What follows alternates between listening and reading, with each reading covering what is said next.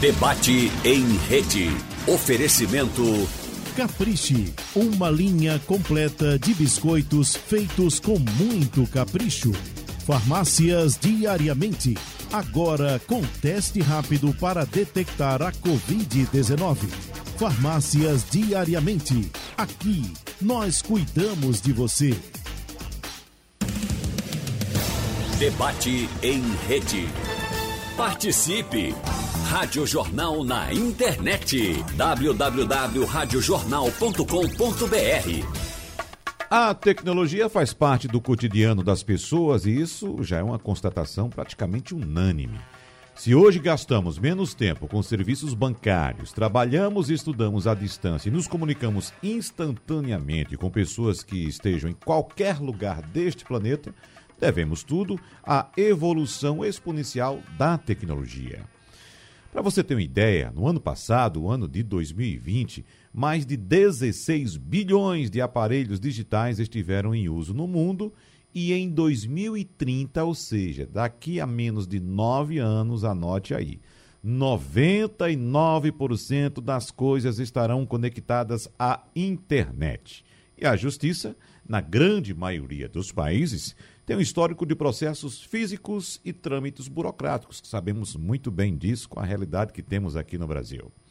Mas por esse motivo, ações e iniciativas que possuem o objetivo de tornar a realidade dos operadores do direito completamente digital já estão em prática em países como o Brasil, que possui um dos maiores volumes de processo do mundo. E, inclusive, em relação ao nosso país, o presidente do Supremo Tribunal Federal, ministro Luiz Fux, diz que um dos objetivos do mandato dele, na frente do Supremo Tribunal Federal, é transformar a corte na primeira corte 100% digital do mundo.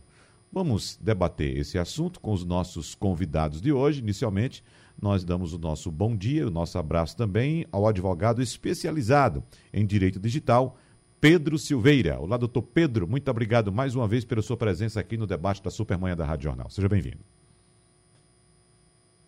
Muito bom dia, Wagner Gomes. Eu que agradeço o convite. É um prazer conversar com você, com os ouvintes da Rádio Jornal. Cumprimento o doutor Frederico Thompson e cumprimento aqui muito rapidamente, viu, Wagner, um dos maiores líderes, se não o maior, que eu já tive o prazer de conhecer aqui na minha vida profissional, que é o presidente da OAB Pernambuco, Bruno Batista. Opa. Então, bom dia a todos e às ordens. Então, vamos aproveitar o embalo aqui, dar um abraço também no presidente da OAB de Pernambuco, advogado Bruno Batista. Seja bem-vindo, presidente. Bom dia. Bom dia, Wagner Gomes. Bom dia aos ouvintes da Rádio Jornal. Bom dia doutor Frederico Thompson. Bom dia a esse jovem advogado, esse grande valor da advocacia pernambucana, Pedro Silveira. Satisfação estar aqui de novo participando do debate. Bom, a gente abraça também e agradece a presença do assessor especial da presidência do Tribunal de Justiça de Pernambuco, doutor Frederico Thompson. Seja bem-vindo, doutor Frederico. Um abraço para o senhor. Bom dia, doutor Wagner. É uma alegria estar de novo com a Rádio Jornal, né, seus ouvintes, né, na presença do meu dileto presidente da OAB, doutor Bruno Batista, e também o doutor Pedro Silveira, advogado especialista né, em direito digital. É sempre uma honra o debate e enriquecedor. Nós agradecemos. E a gente começa o debate exatamente com o senhor, doutor Frederico, porque eu queria que o senhor nos trouxesse uma atualização a respeito desse processo de digitalização dos processos aqui em Pernambuco, no que diz respeito ao Tribunal de Justiça do Estado, até porque eu lembro que, até bem recentemente, ou talvez faça já algum tempo, a gente fazia uma pesquisa pela internet para saber a posição de algum processo. Ia lá, abria o, o site do Tribunal de Justiça, o tjpe.gov.br, e colocava ali um, algum dado de alguma das partes e a gente tinha uma atualização daquele processo. Né? Como é que está hoje? O que é que é, conseguimos avançar até este momento, doutor Frederico? É, a meta da presidência do Tribunal de Justiça, do desembargador Fernando Cerqueira, né, desde o início foi é, digitalizar, migrar 100% do nosso acervo né, para o PJE. Tivemos o impacto da pandemia né, e a ausência do, do servidor presencialmente retardou essa programação. Mas hoje o que é que nós temos? Por exemplo, na capital, nós já temos 48 mil processos cíveis né, digitalizadas, dos quais 15 mil estão migrados já ao processo eletrônico que já estava tramitando anteriormente. Né? É, na, no interior, em todas as comarcas, nós estabelecemos grupos de trabalho agora no mês de maio né? e também iniciamos esse processo né, de migração ao processo judicial eletrônico cível. Né? E nós já estamos a, é, em torno de 25 mil processos é, migrados né, e outros 119 mil a migrar.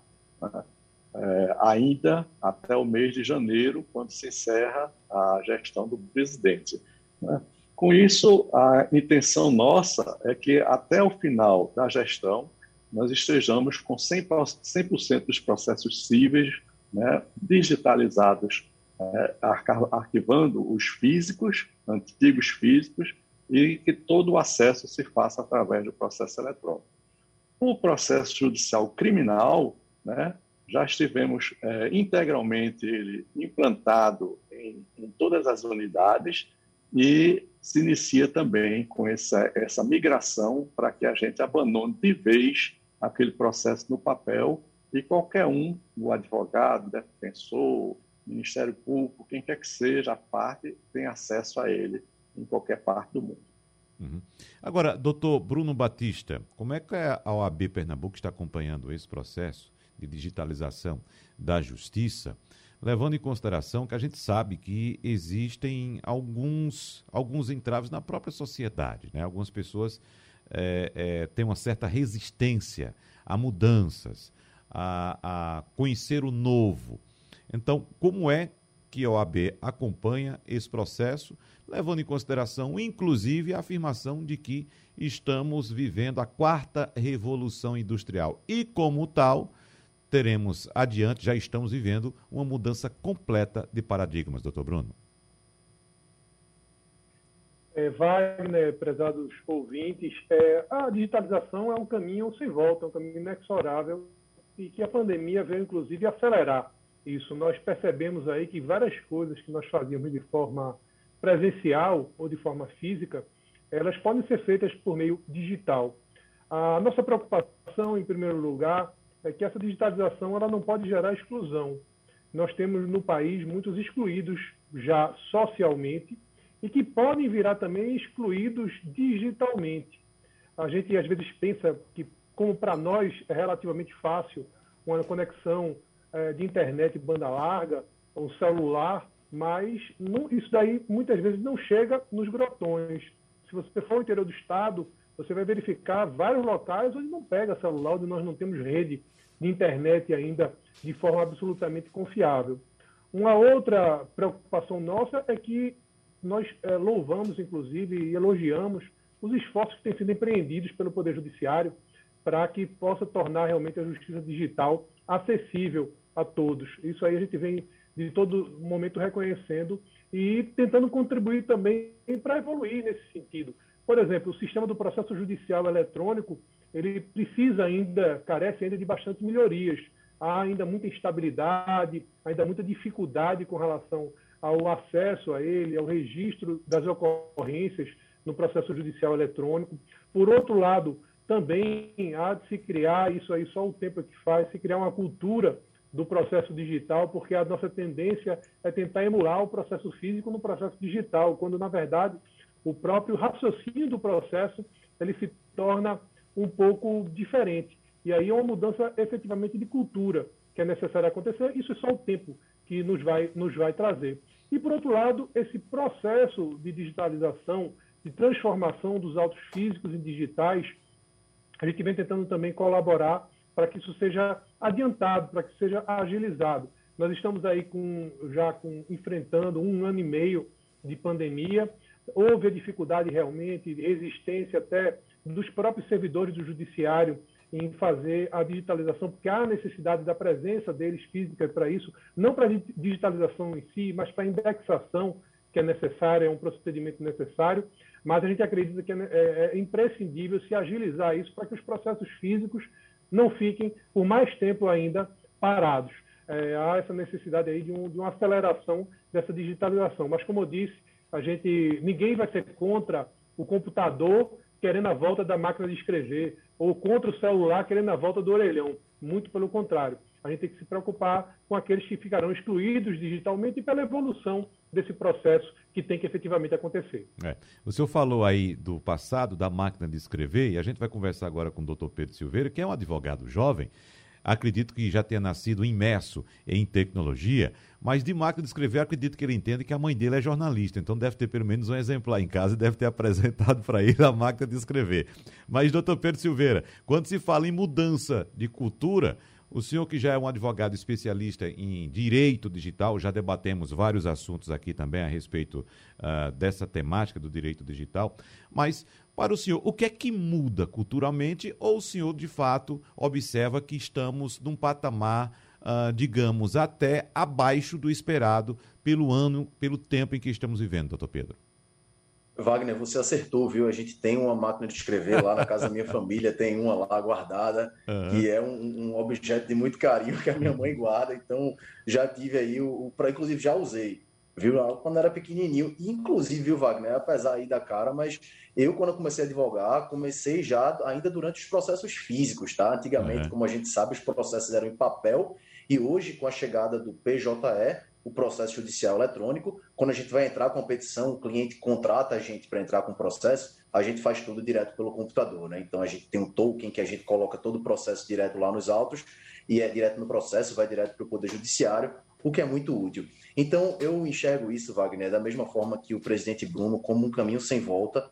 Eu acredito que a gente está aí num nível bastante razoável de adequação e de avanço, mas também reforço que a gente precisa ter cuidado, que a gente precisa ter cautela com aquelas pessoas que não são nativos digitais, vamos dizer assim, aquelas pessoas que não têm tanta familiaridade com tecnologia e que podem sentir muita dificuldade. Né? A título de exemplo, ontem estava dando uma palestra, inclusive a convite da OAB Pernambuco, no interior, e uma das advogadas, que já era uma senhora, estava conversando comigo e contando da dificuldade que ela tem de usar o processo digital porque não é uma pessoa que tem uma familiaridade, uma, uma, familiaridade tão grande com tecnologia e por conta disso encontra uma série de dificuldades, né? Então a gente realmente tem que olhar para essas pessoas, mas logicamente sem parar a marcha da evolução, que é algo que é imparável. Como o presidente, Bruno muito bem colocou, ninguém vai pedir a substituição do telefone celular pelo, por um orelhão, que seria exatamente o equivalente a gente trocar hoje o processo eletrônico pelo processo físico. O processo eletrônico, Wagner, é uma coisa incrível para todos nós, para os advogados e para os nossos clientes, tá? da agilidade, é, é, é, algo que realmente, sem dúvida alguma, veio para ficar. Então, enxergo com, com, bons olhos e respondendo de forma muito objetiva a sua pergunta, acho que a gente está num nível bom de adequação, acho que a gente está num nível bom de evolução e a gente tem que continuar olhando para frente para melhorar cada vez mais. Falando ainda a respeito da máquina de escrever, me veio a lembrança agora, viu, doutor Pedro, doutor Bruno, doutor Frederico Thompson, e quando eu tinha assim uns 9 para 10 anos de idade, eu já já datilografava. Então, às vezes, ajudando minha mãe, ela pedia para datilografar alguns documentos. E em certa ocasião tinha outro garoto que chegou e ficou encantado, né? Porque viu um outro na idade dele ali diante daquela daquele objeto, daquela máquina incrível que à época era a máquina de escrever, né? E o garoto perguntou ao meu pai, que estava ao lado, lendo o jornal, no papel, perguntou assim, olhou para ele e perguntou para o meu pai: ele é advogado, é? Entendeu? Então veja a importância da cultura desses objetos que vão ficando para trás, né? Infelizmente não me tornei advogado, mas estou muito feliz aqui como jornalista também. Vamos fazer o seguinte: Uh, em 2015, trazer alguns dados aqui para a gente ter uma ideia de como funciona ou como funcionava a justiça até antes do início desse processo de digitalização. Em 2015, havia cerca de 100 milhões de processos judiciais tramitando nos tribunais brasileiros. E somente no Tribunal de Justiça de São Paulo, me parece que é o maior do mundo em movimentação processual, eram aproximadamente 25 milhões de processos. E além de todo esse imenso volume, outros 85 milhões de processos finalizados precisavam ser armazenados, o que representam anualmente um custo de mais de 40 milhões de reais. Então, temos essa questão do espaço físico, do cuidado com o papel, dos riscos que se sofrem em ter, por exemplo, um, um, um armazenamento de o papel, que, como sabemos, é muito inflamável e já houve casos de incêndio em alguns, em algumas, em algumas cortes, alguma coisa desse tipo, né? Se perde esses processos e aí gera um problema muito sério. Eu queria saber do doutor Frederico Thompson, o que é que representa a partir de agora, em termos de redução de custos, essa digitalização, doutor Frederico? Porque quando a gente fala em digitalização dos processos, como inclusive o doutor Pedro citou aqui na, na, no primeiro bloco, a gente pensa logo na agilidade, né, na facilidade para o cidadão ter acesso à justiça. Mas, por outro lado, tem essas questões também: questão de arquivo, questão de acesso internamente a esses, esses documentos. O que é que isso representa a partir da digitalização, doutor Frederico?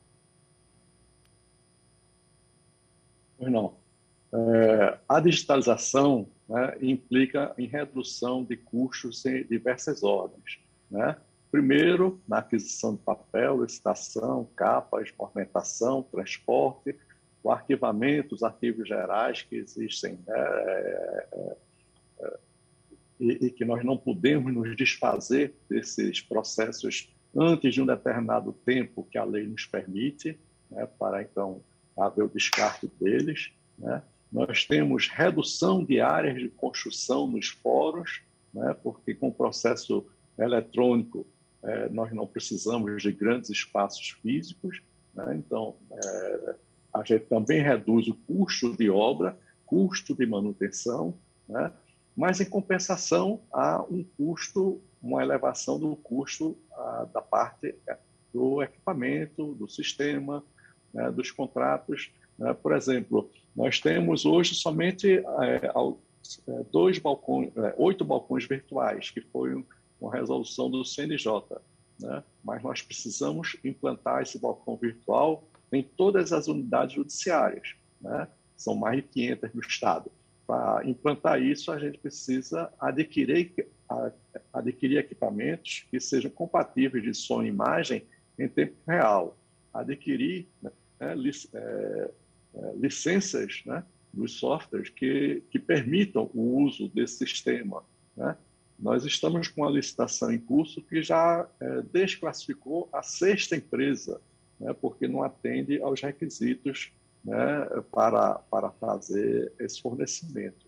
Então, o sistema público ele tem esses entraves, né, a Lei 8666, as atualizações dela, diferentemente de uma empresa privada, que o, o empresário só, eu vou trocar meu parque tecnológico ele vai fazer a cotação de preço, atender às especificações, negociar diretamente com o fornecedor.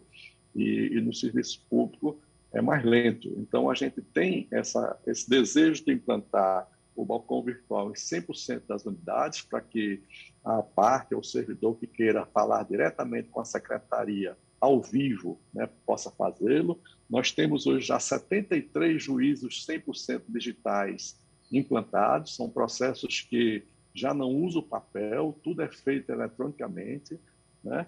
Nós temos já é, núcleos 4.0 implantados que volta, voltados para fazendário e medicamentos, com outro gabinete virtual. Nós estamos também agora em parceria, né? o Núcleo de Cooperação Judiciária do Tribunal de Justiça de Pernambuco, o Núcleo de Cooperação Judiciária do TRF. Né? Nós estamos trabalhando em conjunto por conta de uma decisão do STF que é, desloca a competência de 30 mil feitos que também estão conosco para Justiça Federal. Então, em vez de enviar papel, remessa, nós estamos trabalhando em conjunto através desses núcleos. Então, são várias frentes, Wagner, que, que envolvem, né, não é somente a simples digitalização, são várias frentes. E tudo isso haverá impacto positivo né, na redução de custos, quando se libera papel e se libera área de construção, manutenção, e com, do outro lado, o incremento de despesas né, pelos investimentos necessários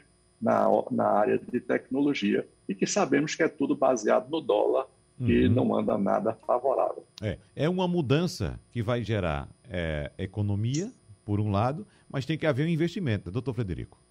E aí tem custo também no Exatamente. investimento, não é?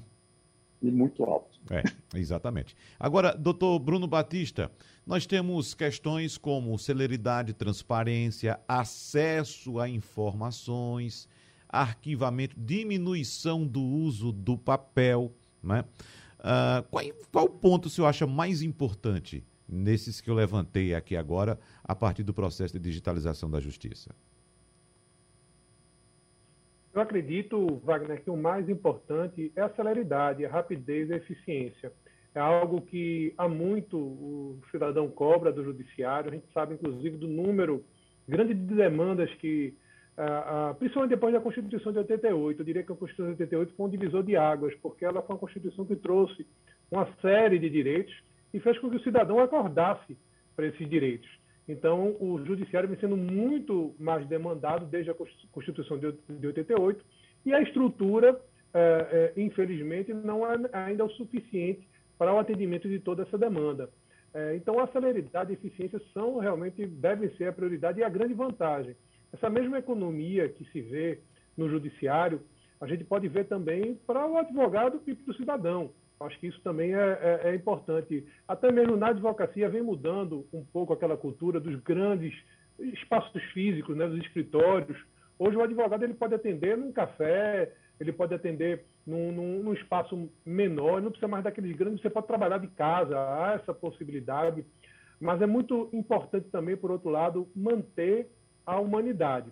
Se já era difícil você manter essa humanidade por trás de uma folha de papel, fica mais difícil ainda na tela do computador. É, saber que num processo daquele está envolvida a vida de uma pessoa, um, um, algo que é precioso para ele, a família, a dignidade.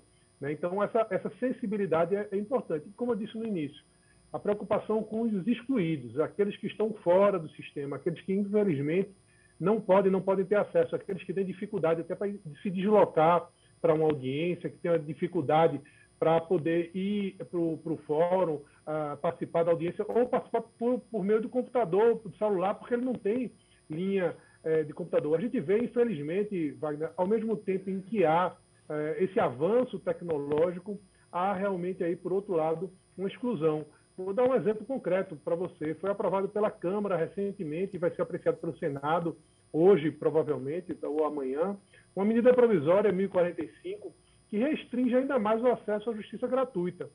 Ou seja, num ambiente onde a gente deveria estar ah, ampliando o acesso ao judiciário, a porta termina se fechando quando você restringe o acesso à justiça gratuita. E a OAB vem se manifestando nesse sentido, em todos os aspectos, quando há qualquer restrição ao, ao judiciário, né, o acesso à jurisdição, que é um direito fundamental previsto na Constituição, a OAB Pernambuco vem se manifestando de forma muito veemente, porque aí a gente não está defendendo a advocacia, aí a gente está defendendo o cidadão, aí está defendendo o jurisdicionado, que é também o nosso papel conforme a lei e a Constituição estabelece. Essa medida provisória 1045, ela trata também de mudanças, alterações na lei trabalhista, não é isso, doutor, doutor Bruno? Exato, Wagner. Na verdade, parece ter um grande projeto que está se, se a, a, aparecendo e vem, vem meio que fatiado de restrição ao direito dos trabalhadores, aos direitos dos cidadãos. A gente vê, por um lado, a obrigação de se pagar a perícia médica por parte do segurado do INSS, uma pessoa que já está fragilizada, uma pessoa que já está numa situação muito difícil, é, tem que pagar ainda pela perícia que é realizada, restrição ao acesso à justiça gratuita, mudança na legislação trabalhista, mais uma.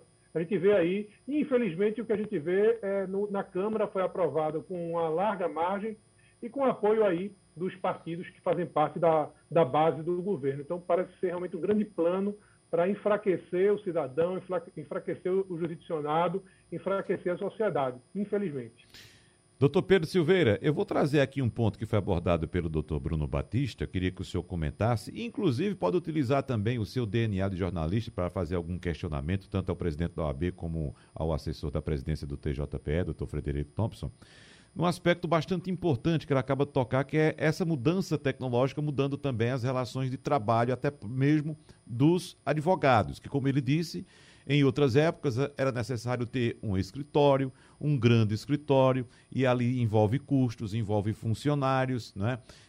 É uma mudança totalmente de paradigma quando você vai se reunir com o seu advogado numa cafeteria bater um papo com ele, conversar, discutir alguma, alguma, alguma, algum ponto do seu processo. E eu queria saber do senhor, doutor Pedro, que é um jovem advogado, como é que o senhor encara essa questão dessas mudanças? Porque a gente percebe que em alguns, em alguns dos profissionais do direito, operadores do direito, há um receio de que, por exemplo, ah, na, na, na advocacia ocorra também o que ocorre com outras atividades profissionais. Uma mudança completa da, da, da, atividade ou até mesmo a extinção da atividade. O senhor tem medo que a atividade de advogado passe a ser uma, uma atividade do passado e deixe de existir no futuro? Nenhum, Wagner. Uhum. Medo nenhum que isso aconteça. Eu tenho convicção, eu tenho certeza de que isso nunca vai acontecer. Pode vir a tecnologia que for. A nossa atividade, a advocacia, é uma atividade essencial que exige um trabalho mental, exige um trabalho intelectual e que isso jamais vai ser substituído por máquina, por computador, por tecnologia. E você estava perguntando aí sobre essas mudanças, né, de um advogado receber um cliente num café, às vezes num coworking ou numa hum. situação como essa. Enxergo isso, viu, Wagner, com ótimos olhos. Lógico, isso é uma opinião pessoal minha. Pessoas muito razoáveis e inteligentes podem discordar, não tem problema nenhum. Mas eu enxergo de forma muito positiva. Eu acho que faz parte. Pessoalmente, gosto muito de trabalhar de camisa de malha, nem sempre de terno e gravata. Gosto de trabalhar de forma, de maneira informal. Acho que isso faz parte do negócio, tá? Isso, repito, minha opinião pessoal. Não acho que a gente precisa estar em 2021 advogando da mesma forma que se advogava em 1920 e 1930, se não houver um propósito específico para isso. Tá? Tem coisas que a gente precisa manter, que são tradições, sim, claro, mas tem desde que exista uma razão, desde que exista um propósito. Né?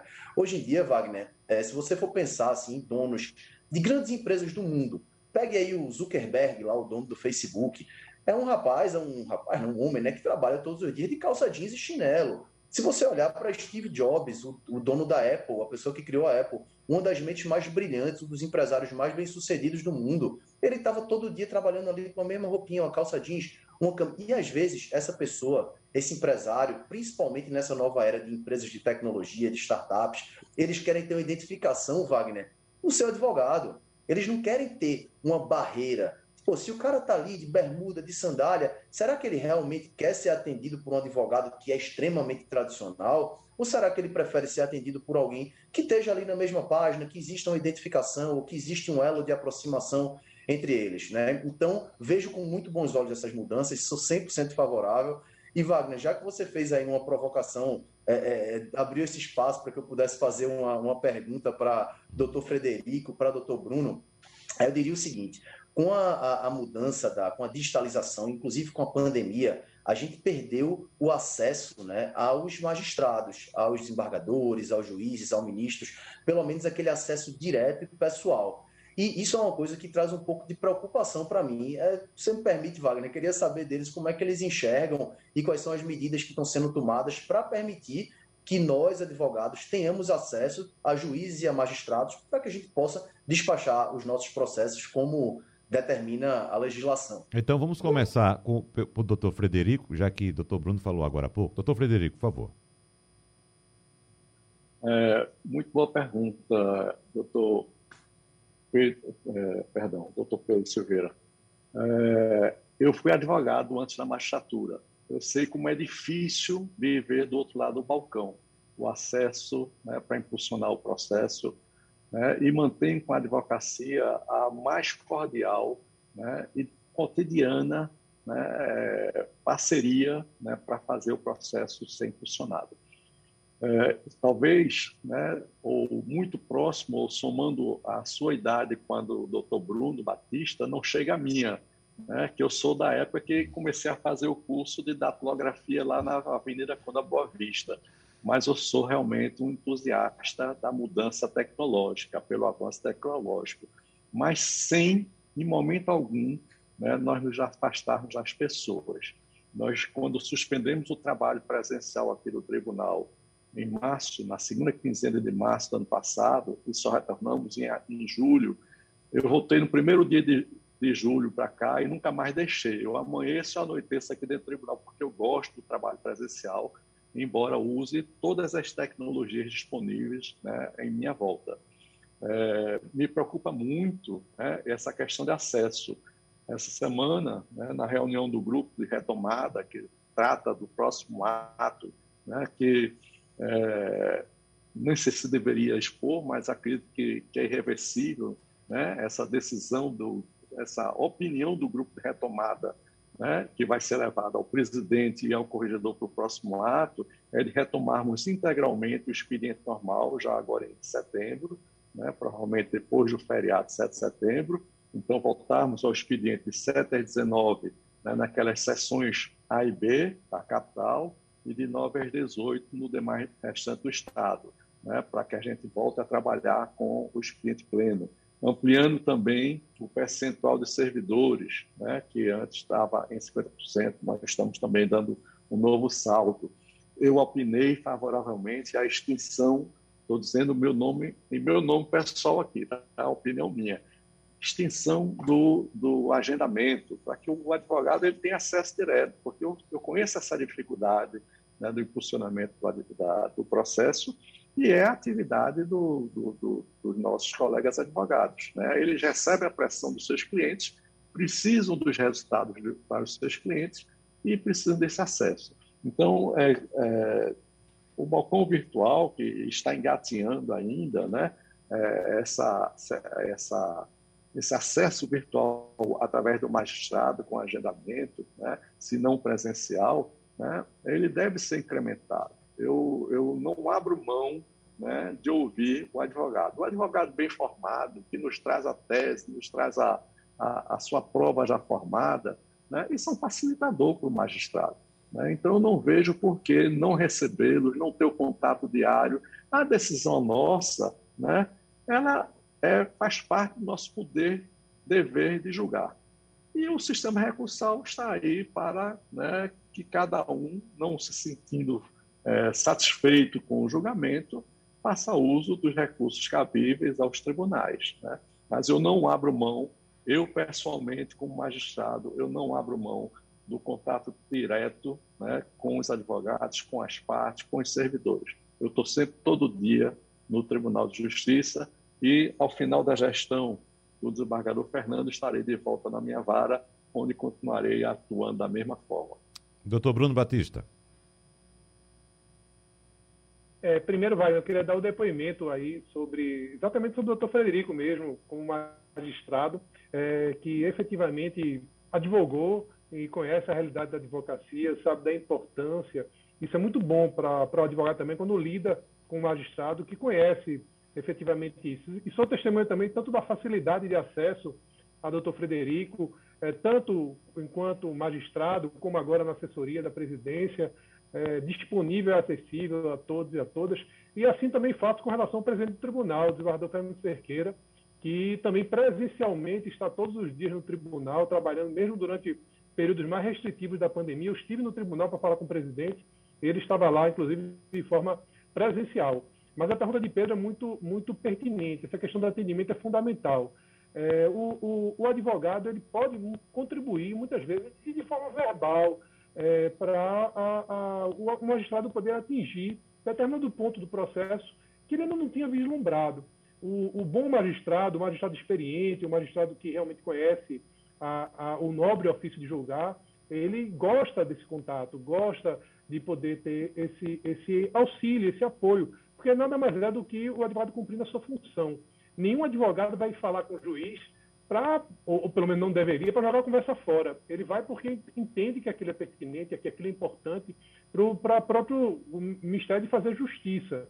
Né? Mas a, a gente enfrenta ainda, e essa pandemia realmente trouxe, agravou ainda mais isso. Uma, e, e ainda bem que é de uma minoria né, de magistrados e servidores que não gostam de fazer esse, esse atendimento é, é, presencial não gostam de ter esse atendimento. Eu acho, inclusive, muitas vezes que é perda de tempo, quando na verdade, na verdade não é. É ganho de tempo. E, e também há uma. uma eu, eu, entendo, inclusive, a dificuldade que o Tribunal de Justiça, a gestão vem enfrentando no tocante a isso. Há uma resistência dos magistrados e alguns servidores ao retorno presencial efetivo e total. Mas esse realmente é necessário. E essas notícias trazidas aí pelo Dr. Frederico Thompson são absolutamente alvissareiras realmente está na hora do nosso judiciário voltar presencialmente de forma integral, né, sem necessidade de agendamento. Há uma dificuldade muito grande de um advogado que tem um prazo curto. A gente tem prazos no, no, no processo civil, no processo penal, especialmente, muito curtos. E você tem que agendar um atendimento ainda, manda um e-mail, não, não tem resposta do e-mail, demora. É, às vezes isso dificulta muito o acesso aí ao judiciário. E essas notícias aí trazidas pelo Dr. Frederico Thompson são absolutamente alvissareiras e realmente estava na hora do nosso judiciário retornar de forma presencial. Vamos tocar em alguns pontos que foram já citados aqui durante a nossa conversa com os nossos convidados. Eu tenho aqui alguns pontos importantes, inclusive me chamou muita atenção essa reivindicação feita pelo Dr. Pedro Silveira a respeito do vestuário do advogado. E a gente sabe qual o vestuário habitual, né? Terno e gravata, como inclusive Dr. Frederico e Dr. Bruno estão utilizando agora. Pedro Silveira está sem gravata, está somente com o paletó sem a gravata. Eu queria saber se é possível também quebrar, doutor Frederico, esse paradigma do vestuário. Será que, de fato, agora os jovens advogados vão chegar e vão, de certa forma, criar um choque de gerações aí, atendendo ou até mesmo se dirigindo aos tribunais com a roupa mais informal, doutor Frederico? Wagner, eu eu não tenho qualquer dificuldade de receber as pessoas, né, independente do seu traje. Né? Existe uma formalidade, uma tradição, né, é, talvez até importada do, dos nossos tempos né, de colônia, né, a Europa trazia pelo seu clima, talvez, né, e que não é exatamente adequado ao nosso. Né? Nós temos aqui um, um sol para cada um, né? então nem sempre né, é, andar de paletó e gravata é agradável, mas existe essa formalidade. Eu não, não sei dizer se haverá em um futuro próximo essa mudança de cultura. Né? Existe sim essa formalidade, normatizada inclusive no âmbito dos tribunais, não só em Pernambuco, mas é, dos tribunais do Brasil inteiro, né? como se vestir, como se portar. Né? É, mas eu não tenho qualquer dificuldade. Eu lembro na época que eu fui juiz em em Vitória de Santo Antão, muitas vezes, no finalzinho da tarde, uma sexta-feira, passava um colega advogado, entrava lá, disse, ah, só deu uma entradinha aqui, já de manga curta, porque estava indo passar o fim de semana em Gravatar. Mas não tem problema nenhum. Eu faço audiência, faço, recebo todos os dias, independente de traje. Mas ainda existe, ainda permanece essa formalidade. Uhum. Como é que a OAB trata essa questão, doutor Bruno Batista? De fato, teremos essa possibilidade de quebrar essa formalidade? Não haveria aí um choque de gerações, doutor Bruno? É, eu estou mais próximo da geração do doutor Frederico. Eu fiz curso de etnografia também, é, lá no curso Pirâmide na Rua do Príncipe. Acho que é por isso que eu estou de gravata aqui hoje. Então, já Pedro de outra geração, realmente. Mas eu acredito, sim, Wagner. Eu acho que a gente, com o tempo, é, vai mudar esse e outros paradigmas, começando aí por outras coisas, para até chegar efetivamente no vestuário. Terminou virando que o uso do, do, do, da roupa mais formal, do paletó, da gravata pelo, pelo homem, né? É, terminou virando como um, um, código de vestimenta do advogado, até para a identificação, digamos assim. Mas eu acho que isso daí está realmente em mudança, não há mais. Antes se, se exigia, eu diria até, o próprio cliente gostaria de ver seu advogado vestido dessa forma. Mas quando você se encontra com um jovem, o seu cliente é um jovem do Porto Digital, que está de calça jeans, está de camiseta, ele não vai se importar se está tá de paletó, se está de gravata, a forma que você está vestido. A maneira importante é a competência, é o conhecimento jurídico, é saber resolver efetivamente aquele problema. É o, o, o, o jovem ele vem, está vindo e está chegando e certamente vai modificar essa cultura. E o judiciário também, aos poucos, assim como o doutor Frederico, existem vários magistrados que não exigem mais o uso da gravata, não exigem mais o uso da roupa formal, para realização de audiências. A gente hoje tem uma realidade dessa telepresencial, audiências sendo realizadas em telepresencial, e não há sentido se exigir que a pessoa trabalhando de casa fique dentro de casa o tempo todo de paletó e gravata, e nesse calor que nós vivemos aqui, está começando agora o verão, né?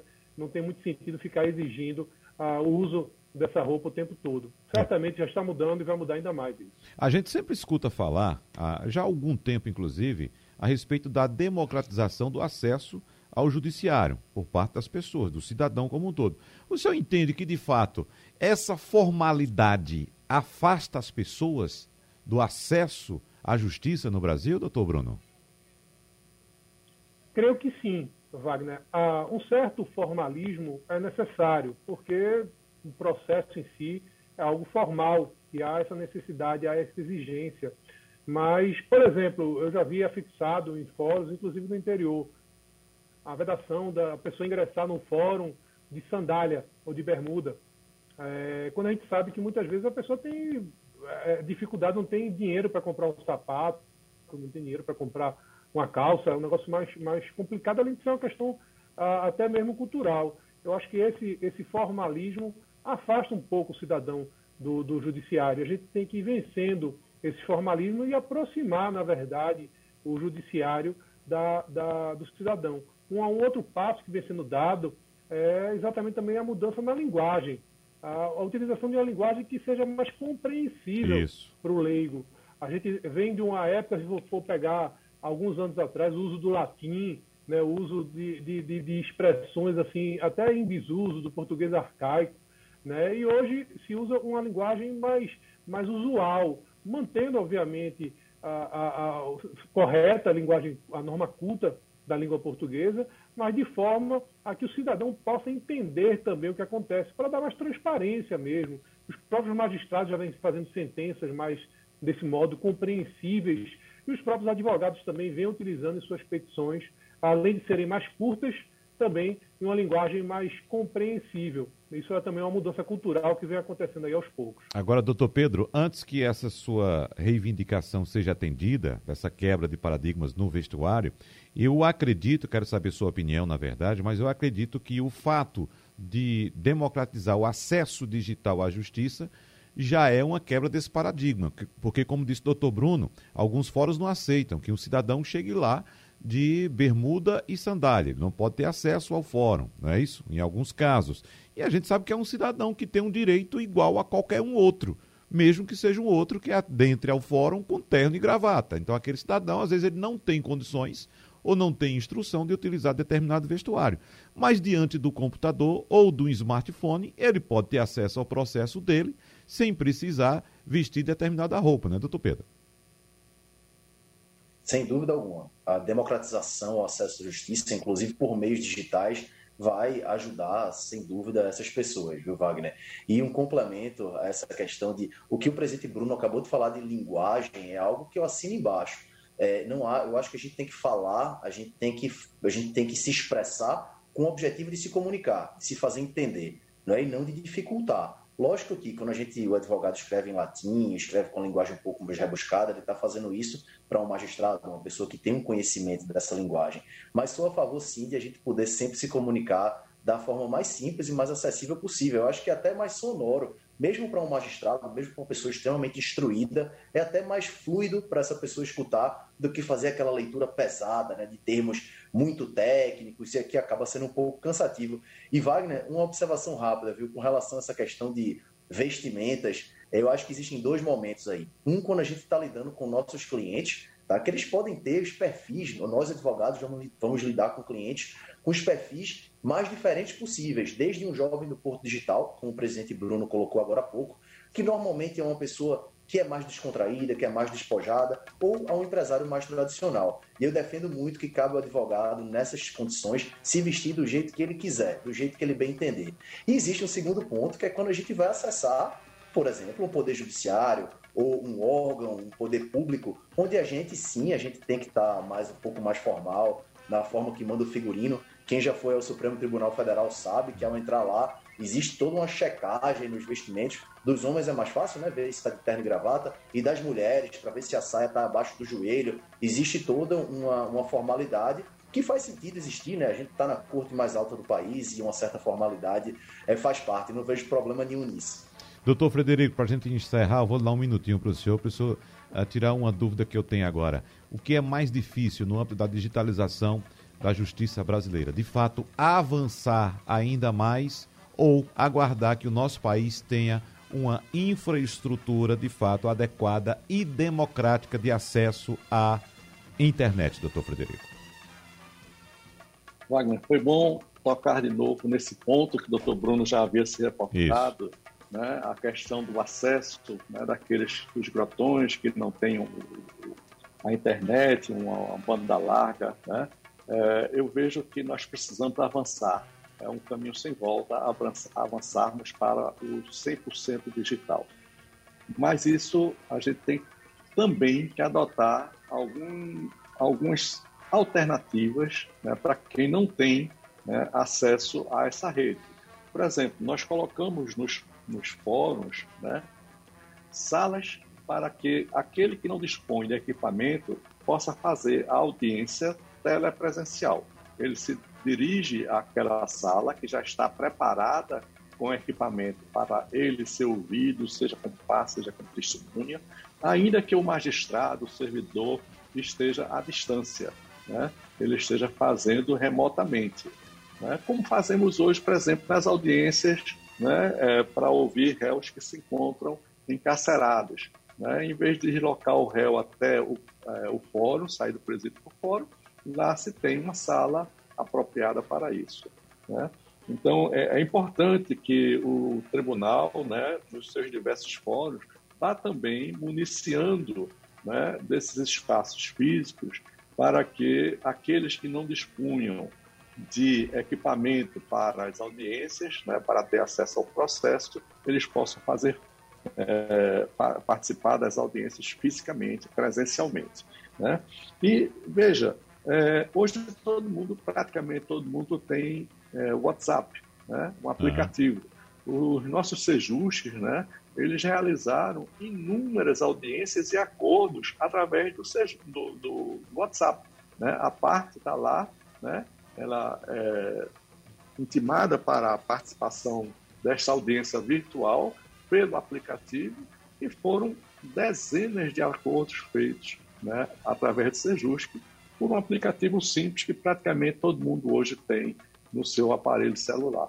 Então, é muito importante, é irreversível né, nós caminharmos para o 100% digital em toda a justiça, mas que a gente mantenha esses pontos de apoio né, para o cidadão que não tem acesso à sua internet, ao seu equipamento, possa ter também né, acesso à justiça.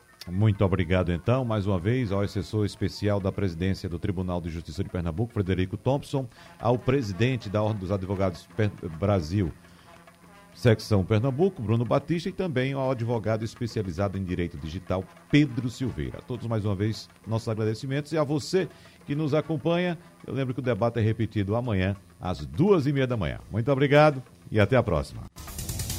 Sugestão ou comentário sobre o programa que você acaba de ouvir, envie para o nosso WhatsApp 99147 8520.